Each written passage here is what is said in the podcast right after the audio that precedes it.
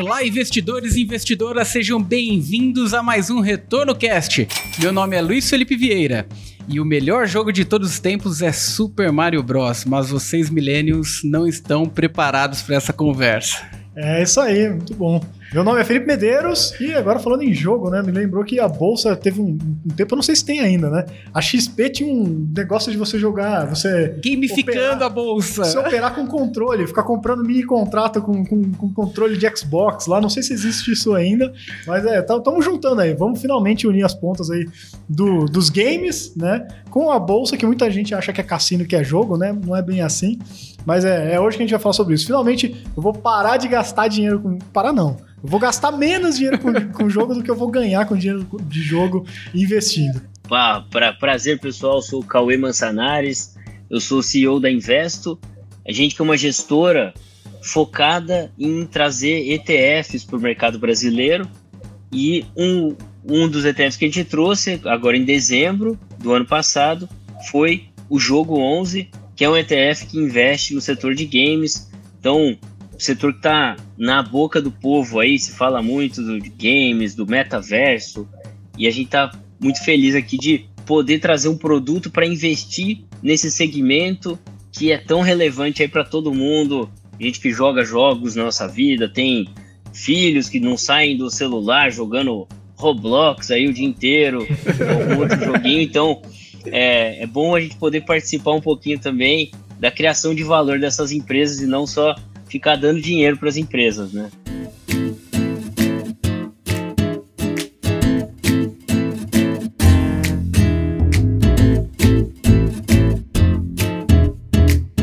Pois Vai, é, né? Até deixa eu. Eu sei que você ia puxar alguma coisa, mas só para emendar no que você estava comentando, né? Que é uma. participar da, da, geração de valor dessas empresas, né? Sempre foi uma coisa meio complicada para o brasileiro, né? Porque no Brasil não tem muita empresa de games, né? Pelo menos não no porte das, das empresas mundiais. A gente até hoje tem bastante startup, eu acho que no setor, muito especializado em jogos de celular, que nem você falou, mas a gente não tem nenhuma, né, focada aí, gigantona, em mercado mundial e que tenha capital aberto na bolsa pra gente, né, participar dessa geração de valor. Então, realmente, a, a porta de entrada para o investidor brasileiro chegou agora, né? Exatamente. Essas empresas elas, uh, em grande parte, estão fora do Brasil. É, tem, tem uma empresa que é relevante mencionar, que é uma empresa privada brasileira, que é a Wildlife, que aí é um sucesso dos últimos anos. Os empreendedores estão fazendo né, uma história muito bonita aí. Agora, das empresas que têm a maior relevância no mercado, grande parte delas estão ali nos Estados Unidos, né, com as ações listadas nas bolsas americanas, estão no Japão, na China, na Coreia, em Singapura. Então, para o brasileiro que quer acessar o investimento nessas empresas, fica muito complicado, né? Porque imagina, você quer acessar o investimento em empresas de games, aí você vai ter que ter uma corretora que te permita negociar ações nos Estados Unidos, no Japão, na China. Aí você vai acordar aí no meio da madrugada para pegar o mercado chinês aberto, fazer seu, seu trade. Então começa a adicionar uma complexidade tão alta que vai muito além de você já, já tem uma complexidade de acessar o mercado americano, que é pô, você tem que fazer operação de câmbio, pagar spread cambial, pagar IOF, né? e na sua declaração de imposto de renda, você vai ter que declarar o, o capital que veio do Brasil, o capital que é proveniente de ganho de capital nos Estados Unidos, aí o capital que é ganho de dividendos, e tudo isso tem que ser rastreado ao longo do tempo. Aí você fica sujeito à legislação de outros países, como é, legislação sucessória, né? A gente não quer aqui faltar para nossa família, mas a gente faz investimento para as gerações futuras. Nos Estados Unidos, você vai pagar 40% de imposto sobre herança no capital que você tem investido lá. Aí na, na China eu nem sei te dizer como funciona isso, na Coreia, no Japão, né? Você imagina a complexidade que adiciona você acessar esses mercados. Por isso que a gente está aqui trazendo um produto para o investidor brasileiro que quer simplicidade, comprar na bolsa brasileira, na bolsa local aqui, com a legislação que você está acostumado, sem pagar spread cambial, sem pagar IOF, com a corretora que você já conhece, acompanhando no mesmo aplicativo, no mesma plataforma que você já acompanha seus investimentos é muito mais fácil, né? Simplicidade na nossa vida, é isso que a gente precisa. E, Cauê, você está falando de simplicidade, eu estou aqui relembrando né, minha trajetória é, de, de gamer, né? Como se eu fosse um super, né, gamer. E lembro da, da época que, que jogava Decathlon, né, do, no Atari, né? Aquele controlezinho, um botãozinho só. E a indústria, ela, ela evoluiu de tal forma é, que hoje fica até difícil a gente acompanhar tudo que está acontecendo, acho que até para quem é, é, fissurado em games, acaba sendo difícil acompanhar toda essa indústria. Acho que é, é o mesmo cara que é, que é cinéfilo hoje, né? O, o, o cara gosta de, de filmes, né? É difícil o cara hoje assistir todos os filmes. É, é, acaba sendo mais complexo. Mas essa indústria, ela tem avançado muito forte aí. Acho que é, na última década se mostrou realmente é, talvez a indústria do entretenimento que tem o maior potencial aí de crescimento, né, da, na, na nossa era aqui. E isso tem mudado a, o conceito também de games aí para o mercado, né? A gente tem visto aí é, diversas consolidações aí no mercado, algumas, algumas estruturas aí é, é, tentando aí surfar sozinho alguma onda aí. E nesse podcast é, é, um pouco do que a gente quer abordar, né? Essa evolução aí do mercado de games, é, um pouco do que isso se conecta com o metaverso, inclusive como isso pode ser trazido também para o contexto de criptoativos, que também faz parte desse ambiente, né? Esse ambiente online é, que tem transformado aí a vida não só da, da, das pessoas aí que gostam de games também, mas também de grandes empresas, né? É, eu não, não podia começar, eu quero já começar quente. Cara, com o assunto que, que absurdo foi a compra da Microsoft, né? A Microsoft comprando a Blizzard lá por praticamente o preço do que a, a Disney comprou a Fox. Cara, aonde, onde que, que momento que a gente tá no mercado que ne, nessa transação eu me perdi? Eu falei, cara, onde a gente tá, né? Esse, essa transação, ela mostra exatamente que o mercado está tomando esse caminho que você comentou, né? Poxa, a gente começou lá no Atari e hoje a gente tem o metaverso sendo criado. Então, o que, que aconteceu ali? A Microsoft enxergando valor na Activision Blizzard para fazer uma transação desse porte. É né, uma das maiores transações aí que a gente vê, viu nos últimos anos. O valor que está sendo gerado pelas empresas de game está muito mais atrelado a comunidade que elas criam do que a venda dos jogos propriamente dita, né? Quantos dólares ou quantos reais a empresa está ganhando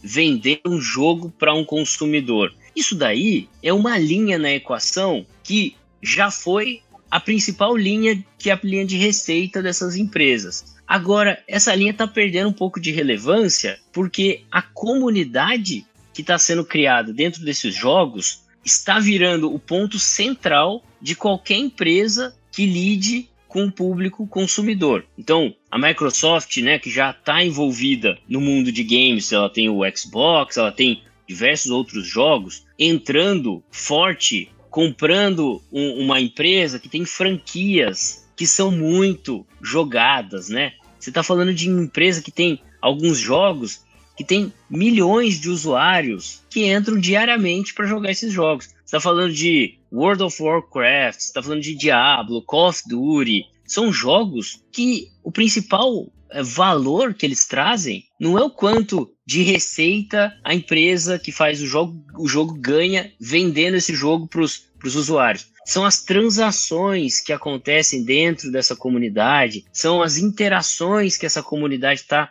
gerando ali dentro. Quando a gente está falando de um mundo que evolui para o metaverso, o, o que, que é o metaverso? É um mundo virtual onde as pessoas interagem, vai, num nível bem, bem superficial. Essas empresas de game, elas já são donas do metaverso, porque você imagina, são milhões de pessoas jogando Call of Duty todos os dias, interagindo ali dentro, comprando itens, comprando coisas das outras pessoas, e as empresas de game elas estão ganhando um percentual dessa transação que está acontecendo. Agora as marcas estão começando a anunciar dentro dos jogos também, né? Não sei se vocês acompanharam aí, mas o primeiro show da Ariana Grande que aconteceu no metaverso foi um, um show dentro do Fortnite. Poxa, quando você imaginou que as pessoas iriam estar tá gastando dinheiro para assistir pro ingresso, né? O ingresso no show online. Exatamente, o ingresso no show online. Então, quando a gente está pensando no valor que essas empresas têm, o valor vai muito além da receita de venda de jogo. O valor é muito mais a interação que as pessoas realizam dentro dessas plataformas. Então, transação da Microsoft mostra que Assim como o Facebook está querendo entrar pesado no mundo virtual, trocou o nome dele para Meta, a Microsoft também está olhando isso e fez um, uma, fez um avanço corajoso aí no mundo dos games com uma aquisição muito grande que vai trazer não é o código programado do joguinho que ele está comprando, ele está comprando a comunidade que já existe em torno dessas franquias. E, é muito difícil você substituir uma comunidade que já foi criada, né? Isso é uma comunidade que tem muita força, são franquias com nome já muito conhecido. Pô, você está falando de World of Warcraft, né? Você está falando de Call of Duty, de Diablo, de, de jogos que as pessoas já jogam há, há anos. Eles têm aquela, aquele Candy Crush também, né? É, tem Aquele Candy, Candy Crush. Só, só, isso aí são 2 bilhões de dólares de faturamento no ano. ô, ô Cauê, até deixa eu te perguntar, então, aproveitar que a gente já começou a conectar a questão do metaverso com os games, né? Que eu queria que ser um pouquinho mais pragmático e entender qual que é a grande diferença do que a gente está falando do que vai ser o metaverso, né? Porque assim, eu, o primeiro jogo online que eu joguei é, na minha vida, por curiosidade, foi o Diablo 1, né? Acho que lá em 99, 2000, que eu joguei o Diablo 1 no Battle.net, conectando lá, conexão de escada de madrugada, e era legal pra caramba. Eu e meus amigos a gente divertiu um monte, né? É, mas se você vai parar pra pensar, né? Aquilo lá talvez já era o seu metaverso, né? Eu entrava lá, só podia ter quatro jogadores por sessão, era bem limitado na época, né? Mas eu tava lá no meu mundinho, eu e meus amigos, né? Geralmente eu, mais um, dois amigos e um, um gringo um que a gente. Terceiro, um aleatório. Um aleatório ali. que a gente dava porrada, pegava os itens dele e tal. Né? é, mas é, meio que já existia esse conceito, sei lá, 20 anos atrás, né? O que que tá chegando de fato de novidade, né? Que, assim, no mundo dos games, principalmente é, é, online, tudo isso já existe, né? Tanto a comunidade, tanto a negociação interna é, dentro dos jogos, né? A gente sabe lá as microtransações que os players odeiam e tudo mais, né? E até as coisinhas cosméticas que o pessoal agora fala, não, porque agora vende tênis online, é, tênis digital. Pô, mas isso sempre vendeu tênis, roupinha, cabelinho, é, sei lá, um monte de coisa cosmética sempre vendeu nesses jogos online. E até a negociação do próprio é, personagem que você cria, né? Então, quando eu era adolescente lá, eu jogava Tibia, teve uma fase de Tibia aqui no Brasil também, e eu criei lá um, um personagem, né? E subi meu personagem lá até o level, nível lá, sei lá, 60, 70, não me lembro agora. E você vendia o personagem. Que era um nível relativamente alto. E um dia eu falei, pô, vou parar de jogar esse negócio. Botei lá, tô vendendo meu personagem. Veio um cara e pagou 300 reais pra comprar meu personagem no nível que tava, né? Então, assim, todos esses conceitos, pelo menos assim, para mim que, que gosto muito assim desse mundo gamer, né? não me parecem tanto novidade. O que, que de fato tá, tá, vindo de novidade? É isso que eu queria entender. Por que, que as empresas estão. A diferença do metaverso de hoje com. com Porque que, isso que sempre que... existiu, né? Por que, que as empresas estão tão focadas nesse negócio que até agora eu não consegui entender muito bem a novidade, sabe? Claro, e, e aí vai muito da adoção que esse essas comunidades estão tendo, né? Então lá em 99, 2000, quando era o Diablo 1, você jogava em quatro pessoas. Hoje em dia, eu fico chocado com os números, né? Mas o Fortnite, por exemplo, a cada momento, se a gente entrar lá agora, tem mais de 12 milhões de jogadores simultâneos jogando o joguinho. Constante. Constante. Constante. Isso aí é a estatística média, né? Mais de 12 milhões. 12,3 milhões é o último última estatística ah, aí do último mês. Se você entrar no League of Legends, todo dia tem 8 milhões de pessoas que estão ali jogando. Se você for jogar Counter-Strike, tem mais de um milhão de jogadores simultâneos. O que, que evoluiu foi muito a comunidade, né? Saiu de quatro pessoas jogando numa sala para você jogar com milhões de pessoas ao mesmo tempo. E aí foi se criando outras formas de interação, né? Antes você conversava pelo chat, agora você já pode até usar um óculos de realidade virtual e tá muito mais imerso naquele jogo. Então, o que permitiu você fazer isso foi a evolução da tecnologia, porque antes a conectividade não era tão rápida, a conectividade não permitia gráficos tão avançados que permitissem um entretenimento muito melhor. Então, a evolução dos consoles, dos computadores, permitiu que ficasse muito mais prazeroso, muito mais legal você estar tá ali Né? Hoje em dia tem criança que joga, tem adulto que joga também, tem, tem pessoa aí de 60 anos que, que joga joguinho, né? Então a gente vê é, todo tipo de jogo que foi criado para atender públicos diferentes. A minha tia joga Farmville, por exemplo. Ela cria morangos, tomates.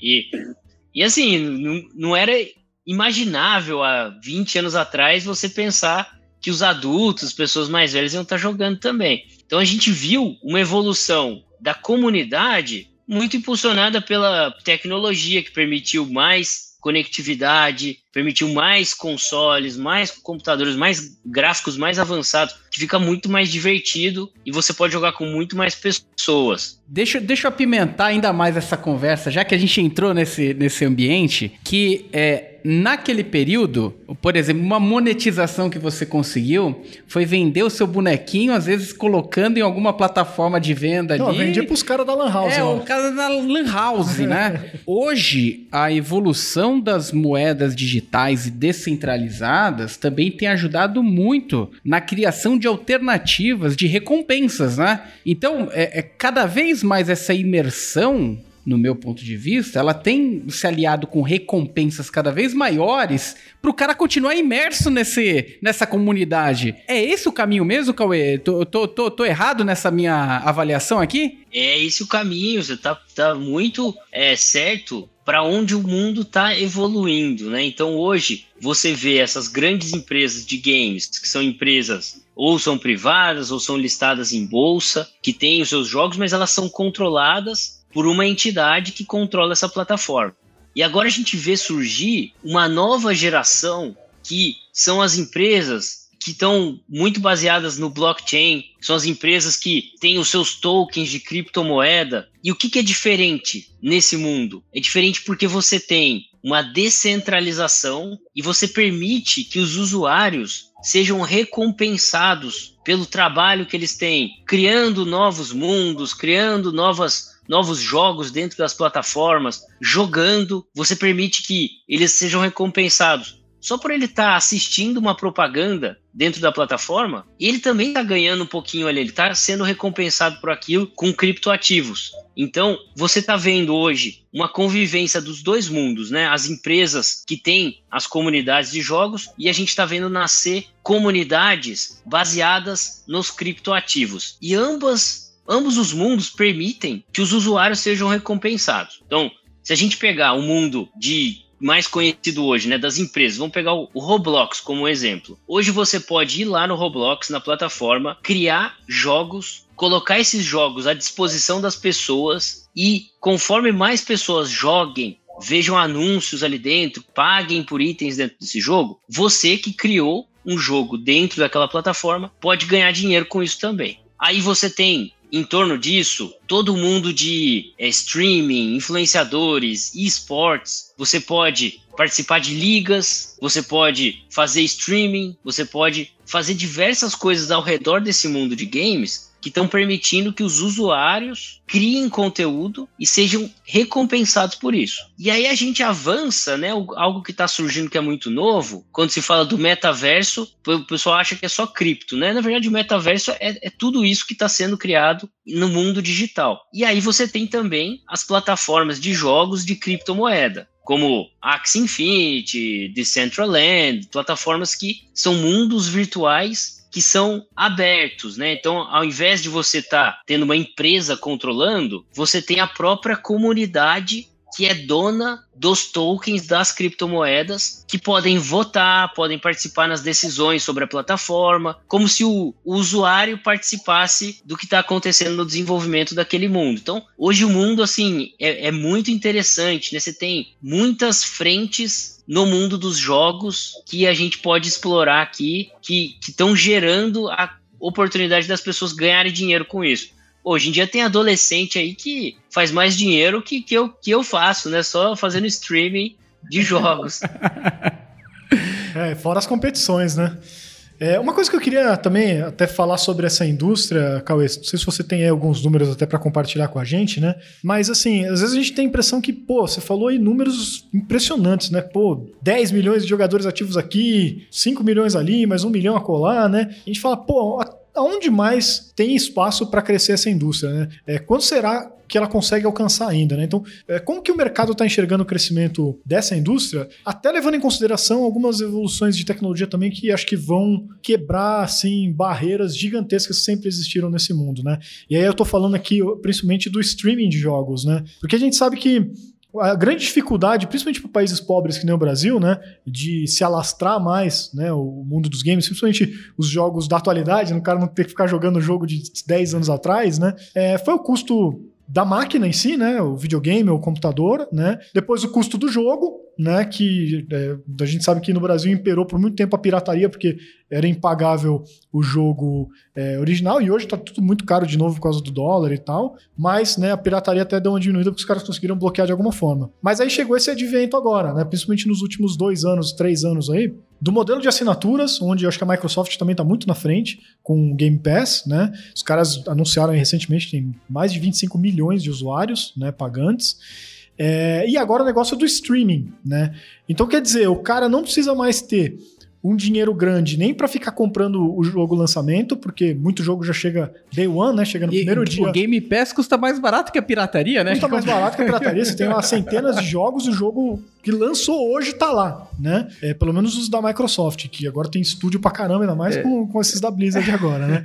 E você não vai precisar nem mais comprar aquele console caro, nem montar aquele computador lá que hoje em dia a gente sabe que placa de vídeo custa uma fortuna também, por causa principalmente de mineração de criptoativos e tal. É, então você, pô, você pode jogar da, direto da sua TV, do seu celular, você pode jogar de um. O pessoal fica zoando, né? Do tablet da Xuxa.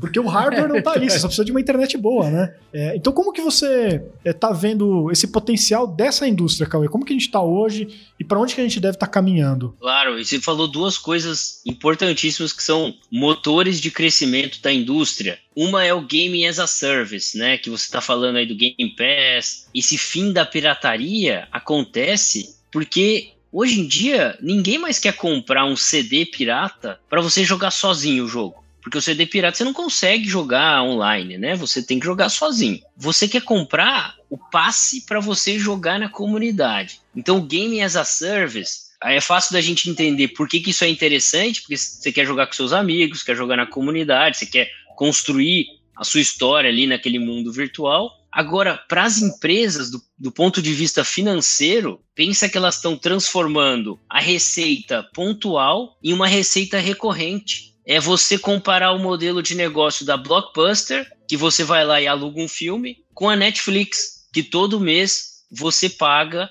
uma mensalidade como se você estivesse alugando vários filmes. Para o cliente é excelente, porque você tem acesso a muito mais, um repertório muito maior. E para a empresa é excepcional, porque ela transformou uma receita pontual, que ela venderia um jogo para você, em uma receita recorrente, que todo mês ela, ela sabe, né? E a previsibilidade de receita é algo que o mercado valoriza muito. Você ter uma empresa com receita recorrente é muito mais interessante do que uma empresa com receita discricionária, porque você consegue projetar um fluxo de caixa muito maior aí no futuro. Então esse, esse ponto, nos últimos 5, 6 anos, já vem transformando a indústria e não é da noite pro dia, né? A empresa não vira uma chave e transforma todo o repertório de jogos em game as a service. Ela tem um, um, ciclo de desenvolvimento, aí ela lança um jogo com uma capacidade de ser jogado na comunidade. Aí a comunidade adota, faz, tem feedback, faz melhorias e vai evoluindo até que eles encontram os jogos que o pessoal realmente gosta de jogar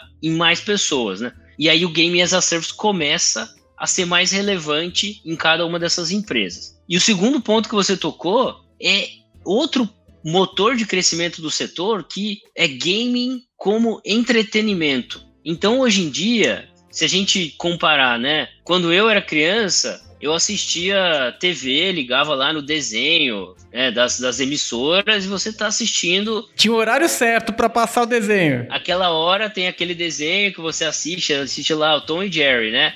Hoje em dia, o pessoal mais novo já não assiste mais TV, eles assistem YouTube, eles veem as outras pessoas jogando os jogos, streamers. Então, imagina o pool de valor que está sendo transferido da Globo, do SBT, do Cartoon Network, que antes, né, até da Disney, que antes ganhavam audiência, você ganhava ali com as, as que eram pagas, né? Com assinatura, mas com audiência. Eles passavam propaganda. Isso daí tá migrando para as plataformas de jogos, que as pessoas passam muito mais horas jogando e muito mais horas ainda assistindo os outros a jogarem. Então, você tem as plataformas que estão criando esse mundo que não, existia, né? 10 anos atrás não existia isso. Você só podia jogar o jogo. Hoje, o cara faz o streaming, ele desenvolve jogos aí para colocar dentro do Roblox, por exemplo. Uma empresa, é, Bilibili, uma empresa chinesa de streaming de games. Ela é a maior empresa de entretenimento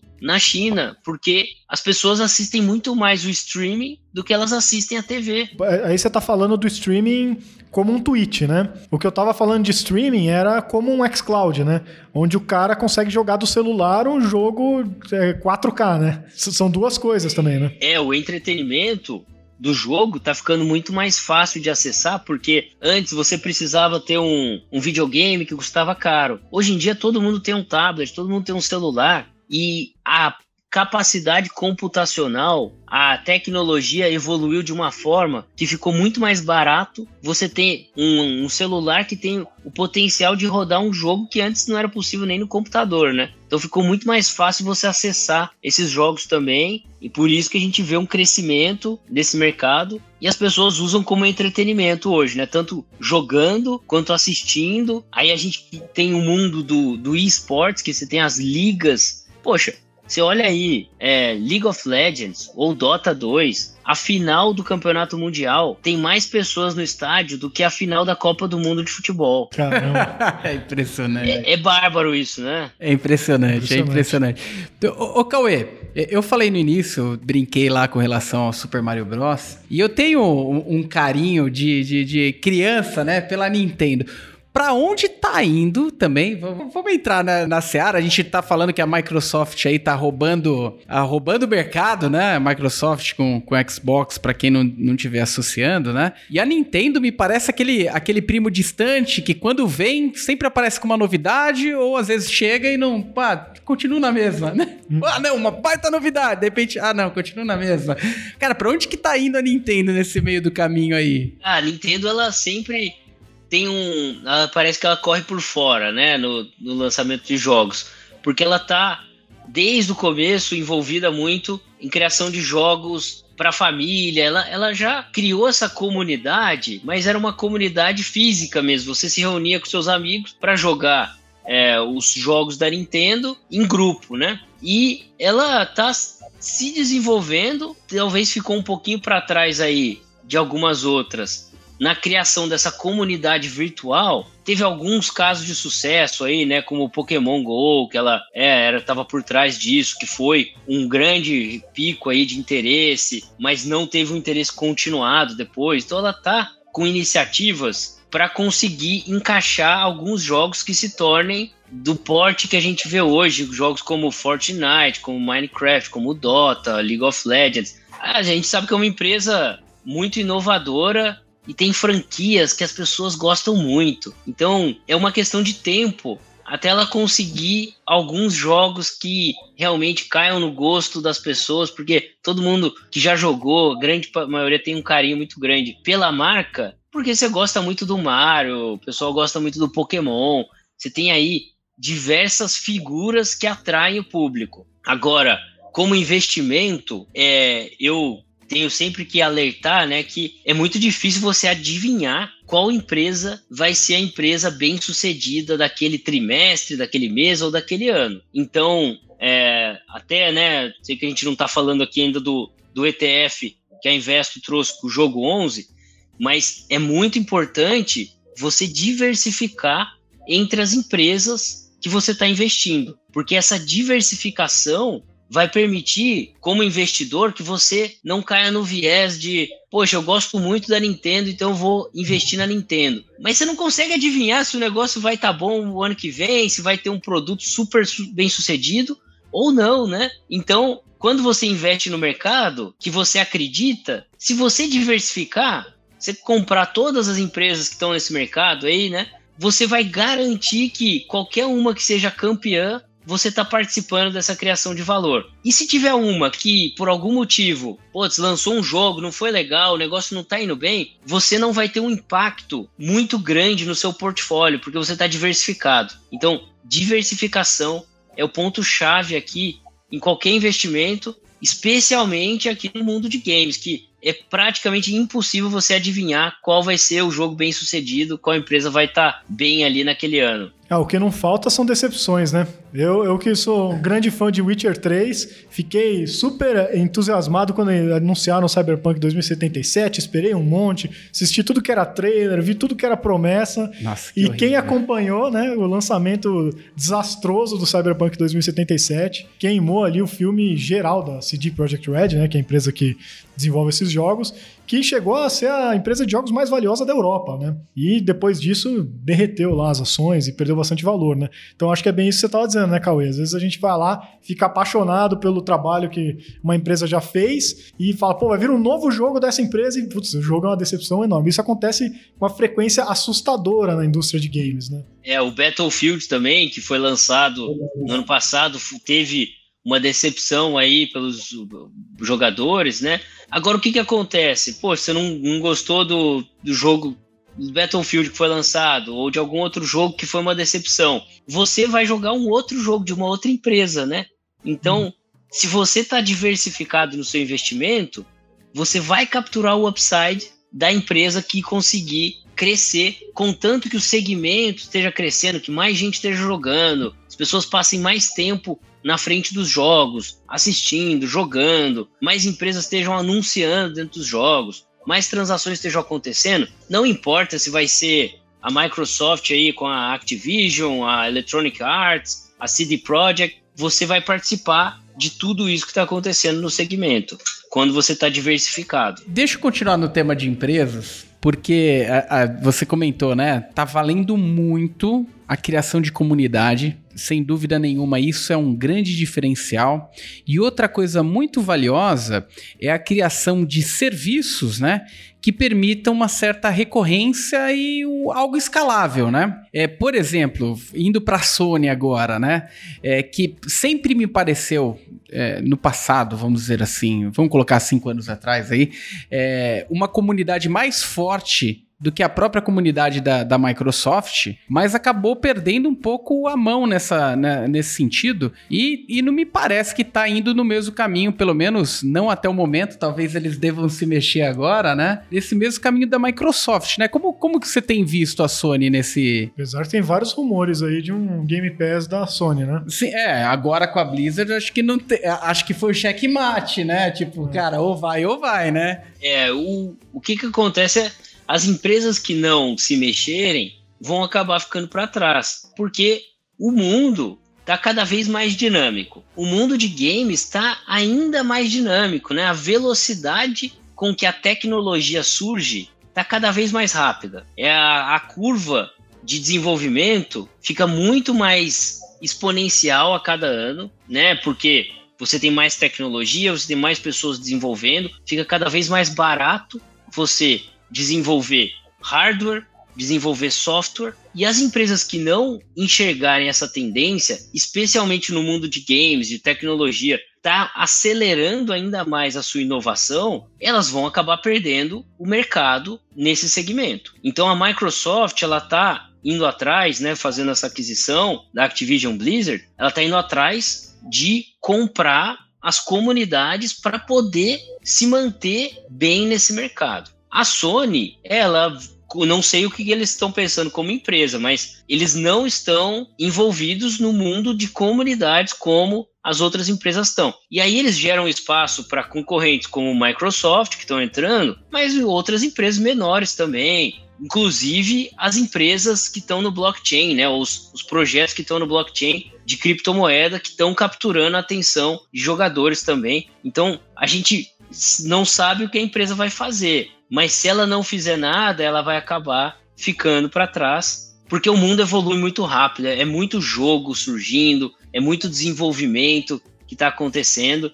As empresas necessitam avançar rápido. Isso que você falou sobre estar tá mais barato, cara, é verdade demais. Você acabou de me lembrar as coisas que eu tenho acompanhado aí de evolução de desenvolvimento de jogo mesmo, da, das, das né, os motores gráficos e tudo mais, né? Então, no meio do lançamento da última geração de consoles aí, a Epic lá tem um motor gráfico chamado Unreal Engine, que é um motor gráfico muito utilizado na indústria toda, né? E eles apresentaram lá a nova versão, que é o 5, né? E o que os caras têm mostrado, tanto em termos de desempenho que essa, essa nova, esse novo motor gráfico permite, né, fazer jogos cada vez mais próximos da realidade, jogos que parecem animações que você assiste no, no cinema, uma coisa inacreditável. Mas o mais interessante é como parece cada vez mais fácil você fazer um jogo, né? Então você tem visto direto o lançamento de jogos, você fala, nossa, esse jogo deve ter custado milhões. Aquelas equipes lá com centenas de programadores fazendo. Aí você vai ver, tem um cara sozinho fez o jogo. Só como é possível, né? É, sai trailer de jogo ali, né? Tem um trailer de um jogo chinês aí que tá todo mundo ansioso por saber novidades e tal. Que parece que a equipe lá não tinha 10 pessoas, né? Então você começa a ver que Pô, se o cara consegue fazer um jogo desse nível, às vezes sozinho ou com um time ultra é, pequeno, né? Quanto não vai surgir de, de, de inovação, de mais tecnologia, vai é, até descentralizar esse desenvolvimento de jogos, porque a gente tinha uma coisa assim que, pô, às vezes tem empresas que levam cinco anos para lançar um jogo novo, né? É, pega aí, sei lá, a própria Rockstar, Bethesda, né? Que tem franquias aí gigantescas que todo mundo fica esperando e não chega nunca os jogos, né?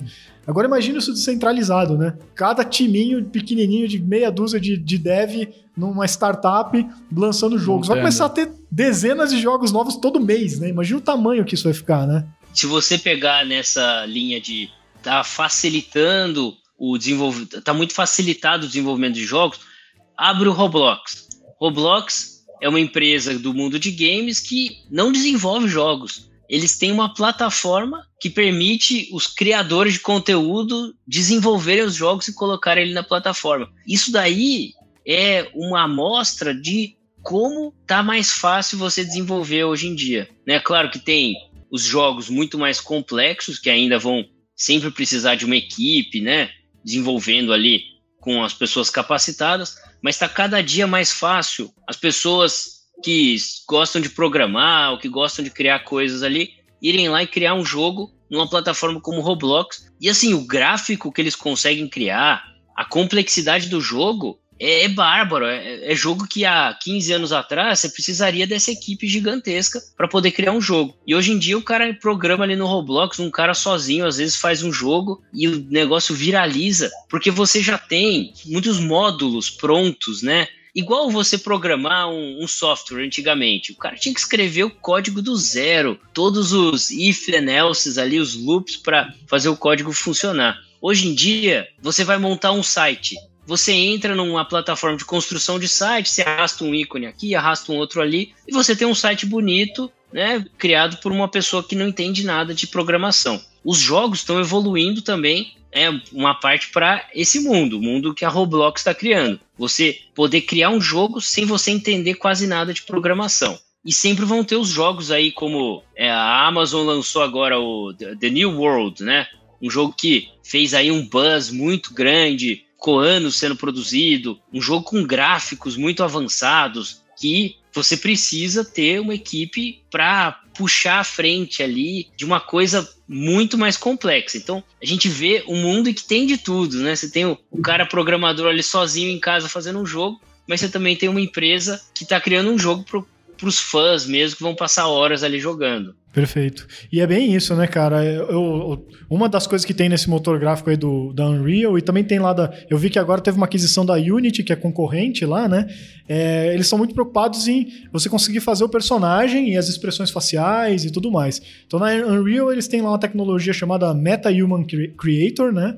E a Unity comprou uma outra empresa que agora não vou conseguir me lembrar o nome, mas que é uma empresa que faz. É, expressão facial, faz deformações, né? Porque uma das coisas que não tira o realismo, né, de quando você está vendo um jogo ou uma animação, é o, o boneco lá ser perfeito. E ninguém é perfeito. Todo mundo tem, sei lá, um olho um pouquinho mais caído que o outro, tem uma mancha no rosto, tem, enfim, né?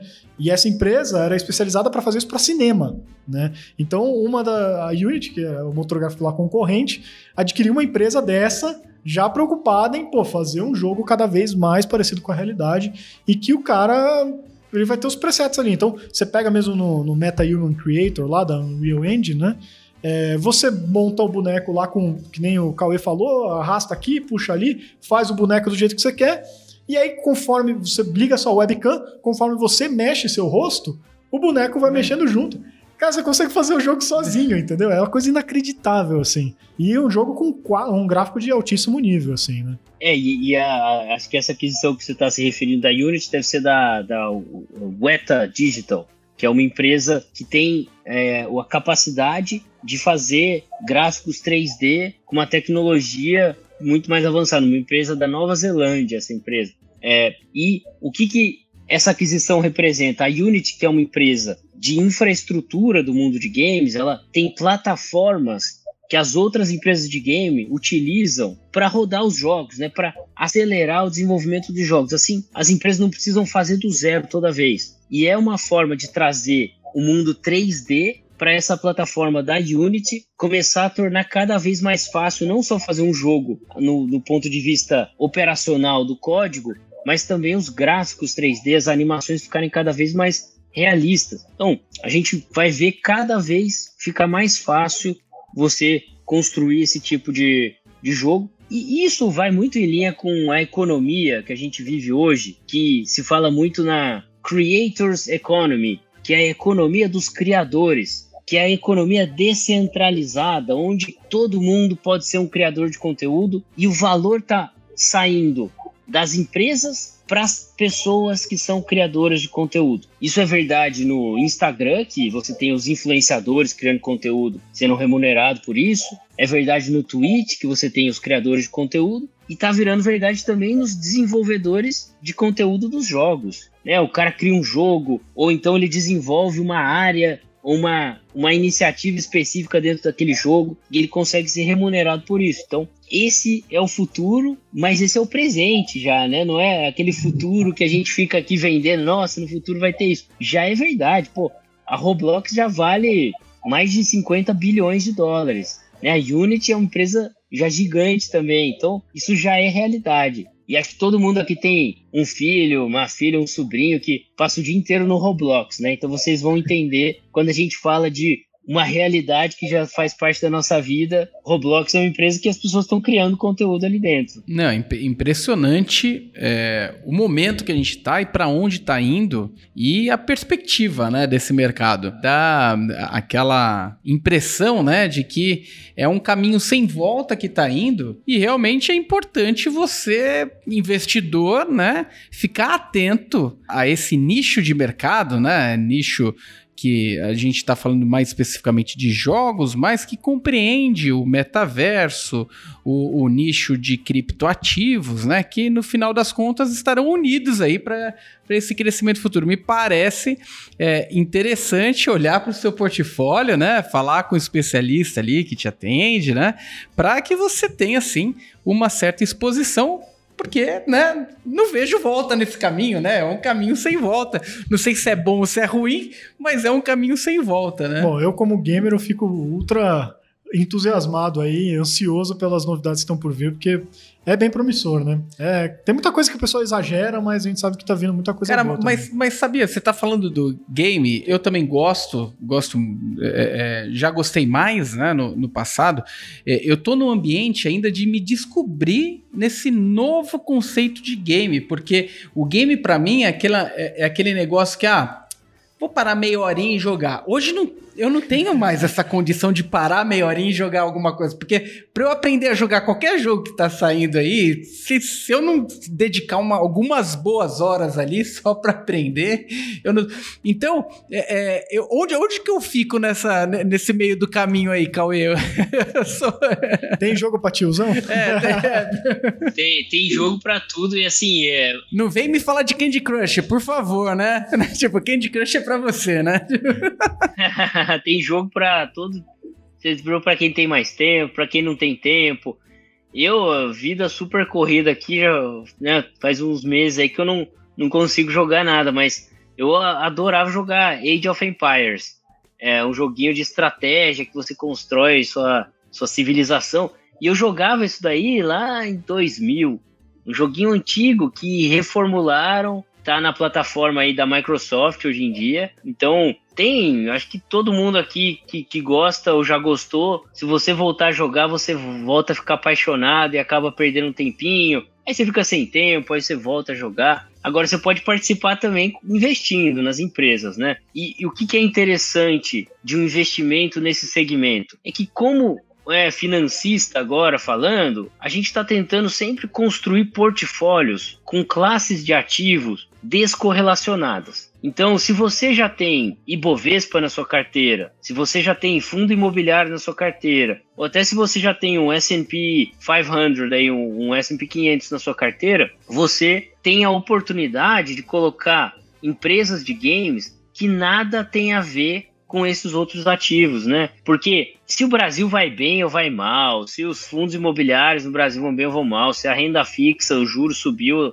ou caiu, ou mesmo se o S&P, as 500 maiores empresas estão indo para um lado ou para o outro, as empresas de game têm quase que uma vida à parte, né? A correlação é muito baixa entre as empresas de game e o mercado americano em geral, a correlação com o mercado brasileiro, então, é, é, nula, né? Não tem nada a ver que o Brasil faz, a política tá boa, o câmbio, ou a, a economia tá indo bem ou tá indo mal no Brasil. As empresas de games são internacionais, não tem nada, tem zero, praticamente zero correlação. Então, você adicionar ativos descorrelacionados é muito interessante, é, é o que o, o investidor diversificado está buscando. Uma carteira diversificada. Então, um percentual da sua carteira está nesse tipo de ativo que nada tem a ver com os outros ativos da sua carteira, é muito interessante, porque se os outros ativos subirem ou caírem, isso nada impacta na performance do ativo que você está colocando aqui, que são, são as empresas de game. Então, é uma oportunidade de ter ativos descorrelacionados. E isso faz muito sentido do ponto de vista técnico mesmo, para a construção de um portfólio. Não, com certeza. A gente sempre fala aqui na, no, no, nosso, no, seja no Retorno Cast, né, ou nos nossos canais todos da Mais Retorno, sobre a importância de, diversificação e diversificação feita da forma correta, que é descorrelação. Né? Não adianta encher de ativos iguais na carteira que não vai estar tá diversificando nada. Né? É, mas até já a gente entrando mesmo nesse papo, que é o que eu já ia puxar mesmo, né, para a gente entender um pouquinho mais sobre a Jogo 11, né, que é a ETF que a Investo lançou agora no final do ano, né? Foi em dezembro, se eu não me engano, né? Isso bem recente, né? É, se puder explicar para a gente um pouquinho como que funciona a ETF, né? É, a gente sabe que, que, quem nos ouve na Mais Retorno, na, aqui no Retorno Cast, já está acostumado, né? Que ETF é um investimento, na maioria das vezes, passivo, né? Que segue algum índice. O pessoal está muito acostumado com, sei lá, Bova 11, que segue o Ibovespa, com né, um IVVB 11, que segue o S&P 500. Mas como que funciona uma ETF de games. Como que são selecionadas as empresas que estão lá dentro e como que está a composição dessa carteira hoje, né? Quais são as principais empresas, né? Tinha Microsoft antes, não tinha, né? Porque a Microsoft tem um pedaço que é jogo, mas tem um monte de pedaço que não tem nada a ver, né? Agora a Blizzard, que provavelmente tinha uma participação grande, está dentro da Microsoft. Então, se você puder falar para a gente dessas características todas e como que funciona essa seleção de ativos dentro do jogo 11? Claro, então é, o jogo 11 é um ETF que investe no segmento de gaming e esportes. Então, é uma forma muito mais simplificada, sem burocracia, de você acompanhar nos seus investimentos o segmento de game e esportes como um todo, sem você ter que ficar comprando os ativos individuais em cada país do mundo onde essas empresas são negociadas nas bolsas. Então, ao você comprar uma cota do jogo 11 aqui na B3, na sua corretora, você já está investido em todas essas empresas de game que fazem parte do jogo 11, sem pagar spread cambial, sem pagar IOF, sem você ter a burocracia de mandar dinheiro para fora e ficar comprando os ativos lá fora. E o que é mais interessante, a cota do jogo 11, ela já é diversificada, né? Porque a cota representa uma cesta de ações das empresas de game. Então, não é o Cauê, não é a Investo que está escolhendo a dedo qual empresa a gente vai comprar, qual empresa a gente vai vender, qual empresa vai alocar mais ou menos. A Investo gerencia, né? Somos a gestora do jogo 11 e a gente segue um índice do segmento de game e esportes.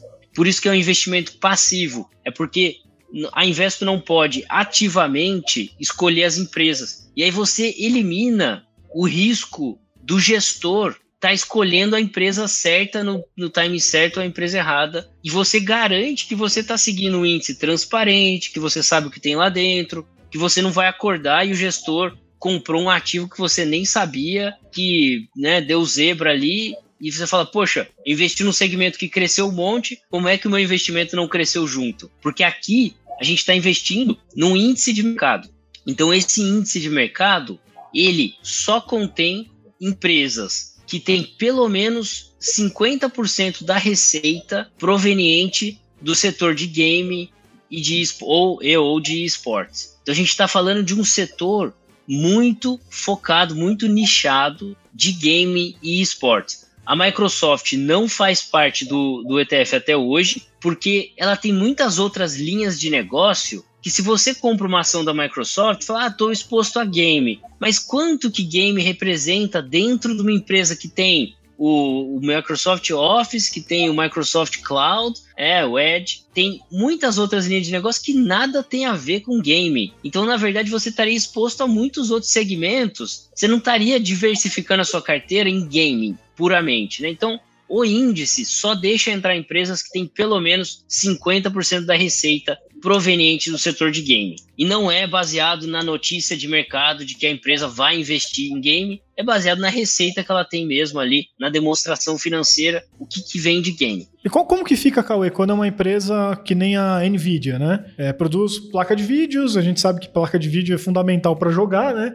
Mas não são só para jogos. Ela entra, não entra? Como é que fica nesse caso? Isso, a, a Nvidia ela entra, é, assim como a AMD entra também, porque mais de 50% da receita delas vem produzindo é, esse semicondutores, as placas de vídeo também, para empresas que produzem os computadores de game, produzem os videogames também. Então, a Nvidia e a AMD são duas empresas de semicondutor que entram nesse ETF, porque uma, a grande parte da receita, né, mais de 50%, a Nvidia ela sempre fica ali no limite, é 52%, 48% da receita é proveniente do segmento de games. Na verdade, vendendo semicondutor, chip, placa de vídeo para as empresas que produzem os consoles, os computadores. A Nvidia ela está dentro do ETF. Algumas empresas que estão entrando no segmento de game, que são empresas de semicondutores, por exemplo, a Qualcomm, ela está produzindo agora chips e placa de vídeo para é, agora saiu um, um console mobile, que é um chip da Qualcomm, por exemplo, mas ela ainda não tem 50% da receita dela proveniente desse tipo de produto. Quando ela tiver, passar para fazer parte desse ETF. Então o ETF está se rebalanceando trimestralmente para olhar o mercado, olha todas as empresas listadas em bolsa, mas tem que ser empresa com valor de mercado de pelo menos 150 milhões de dólares, com uma liquidez diária de negociação de pelo menos um milhão de dólares. Então as empresas elas têm alguns filtros para garantir que você não está pegando uma empresa para esse ETF, aí chega na hora de comprar o papel, não tem liquidez para comprar, né? Então tem alguns filtros aí para para garantir que são só empresas que você consegue realmente comprar a ação delas. E tem, tem limite máximo de, de, de quantidade de empresas, ou Cauê, o mínimo? Não tem limite máximo. É, e a gente tá. O limite mínimo de empresas são pelo menos 20 empresas dentro desse ETF. Então, hoje são 26 empresas e a gente, há cinco anos atrás, não era possível você fazer um ETF diversificado nesse segmento, com liquidez, com empresas listadas em bolsa. Mas agora já é possível, porque cada ano tem mais empresas surgindo, e mais empresas investindo no segmento de game para fazer parte desse ETF. São empresas do mundo todo, não precisa ser só bolsa americana, né? Exatamente, é empresas do mundo todo. Estados Unidos representa 40 e poucos por cento do ETF e a gente tem empresa do Japão, tem empresa da China, empresa de Singapura, da Coreia. Algumas das empresas né, que vocês devem reconhecer aqui dentro do ETF. Nvidia, que a gente já falou, a gente tem a Unity, que a gente conversou, tem a Nintendo, que a gente conversou, tem a Tencent, que é a dona aí de grande parte da Epic Games, que é dona do Fortnite, por exemplo. A gente tem empresas como Roblox, tem a Ubisoft, é, tem a Activision Blizzard, que agora, no caso, vai sair porque ela não vai mais ser listada sozinha, ela vai fazer parte da Microsoft. Tem a Take-Two, tem a Square, tem Bilibili, tem Zynga, tem NetEase, Então a gente tem aqui uma diversidade. Eu falei empresa americana, eu falei nome de empresa chinesa, nome de empresa coreana aqui, japonesa. Então tem uma diversificação bem grande aí, global desse ETF. Perfeito. E uma coisa assim, para entender também, Cauê, é, muitos ETFs que estão sendo criados no Brasil hoje têm tomado uma decisão de é, comprar um ETF lá na bolsa americana em vez de comprar diretamente os ativos, né? E o jogo 11 também é nesse formato, né? Ele compra um ETF lá nos Estados Unidos. Por quê? Você podia falar para a gente o porquê dessa decisão? Não seria mais em conta comprar diretamente os ativos e aí não ter a dobra da taxa de administração? Claro, é perfeito. Então, essa é um, uma decisão de eficiência operacional que a gente toma, porque a gente está falando aqui de você ter um ETF negociado na bolsa aqui no Brasil que só compra. Então, o jogo 11 ele só compra cotas do Expo, que é um ETF negociado nos Estados Unidos. Então, o custo disso é muito mais baixo do que seria o custo da gente ter operações em todas as bolsas do mundo e, e, como que acontece, né? Quando tem criação de cota do ETF, criação assim, tem muito mais gente comprando do que vendendo. A Investo contrata o, o Credit Suisse e isso não sai do fundo, isso daí sai do bolso da Investo mesmo, para ele atuar como formador de mercado. Então, se você for lá comprar uma cota do jogo 11 hoje, o Credit Suisse ele tá te dando liquidez com um spread mínimo ali são coisas de centavos entre o preço de compra e o preço de venda para dar o preço justo desse ETF. Se tem muito mais ordem de compra, o Credit Suisse ele vai criar mais cotas para dar liquidez ali na bolsa, ali na B3. E ele faz isso, ele não entrega dinheiro para Investo, para Investo mandar dinheiro para fora, pagar um câmbio e fazer essa transação. Ele entrega a cota do Expo diretamente na conta do fundo lá em Nova York. Então, não tem essa fricção cambial que aconteceria se a gente tentasse seguir o índice comprando todas as empresas do mundo, entregando dinheiro para Investo, Investo fazendo câmbio, tendo o delay de você ter que mandar o dinheiro para os diversos países, fazer o trade em, em horários diferentes, né? Porque as bolsas elas estão em diferentes fusos horários, e você prejudicaria um pouquinho a precificação do ativo aqui no Brasil, a liquidez desse ativo, até que o ETF tenha tamanho suficiente, né? A gente está falando de comprar, né? Hoje o Jogo 11 compra o Expo, o Expo tem mais de 3 bilhões de reais, né? São 700 milhões de dólares lá dentro. Então, a escala que ele tem tem uma eficiência operacional já muito grande. O dia que o jogo 11 conseguir chegar numa escala suficiente, pode fazer sentido você ter a operação comprando no mundo todo. Mas hoje, com a escala que a gente tem, é muito mais barato você comprar esse ativo em Nova York, até para poder dar preço, né? Senão o cliente não estaria pagando esse adicional aí de é, 0,55 na taxa de administração, mas o, o preço estaria muito fora. O, o custo para o investidor final seria muito maior. E a gente está falando aqui de uma estratégia de crescimento e potencial retorno aqui exponencial, né? Só o dólar varia mais que 0,55 todo dia. Então você está falando isso no ano inteiro. É uma exposição que não tem tanta relevância para o retorno esperado desse ativo porque é um ativo que a gente espera uma volatilidade muito grande. Então a gente faz dessa forma exatamente para trazer uma eficiência de custo, eficiência operacional maior. Quando o jogo 11 tiver uma escala muito grande, a gente pode estudar, alterar a estrutura do fundo para poder comprar os ativos, mas isso é um passo que depende aí de escala, aí depende de aprovações de alteração da estrutura do fundo. Não é algo que está previsto hoje no regulamento do fundo. Perfeito. Pô, Cauê, muito obrigado aí, cara, pela, pela sua participação aí. É, agradeço demais aí os esclarecimentos. Acho, acho que não só eu, como boa parte do público aí tá, tava bastante interessado nesse tema aí. Ainda tem muita coisa para desenrolar pela frente. Acho que a gente não abordou nem 1% desse iceberg aí de oportunidade, né, Cauê? Mas fica aqui também o convite para a gente voltar a ter conversas mais profundas aí desse tema conforme o, esse mercado for desenvolvendo. E parabéns aí pelo jogo 11 aí, uma bela sacada, acho que é um tema muito interessante. Eu, pessoalmente, adoro, né? Sem dúvida nenhuma, sou um dos caras que, que, que investe, investe tem nesse tipo de tema aí. É, mas, lógico, muita, muito cuidado com, com respeitando o meu perfil, né? O meu objetivo.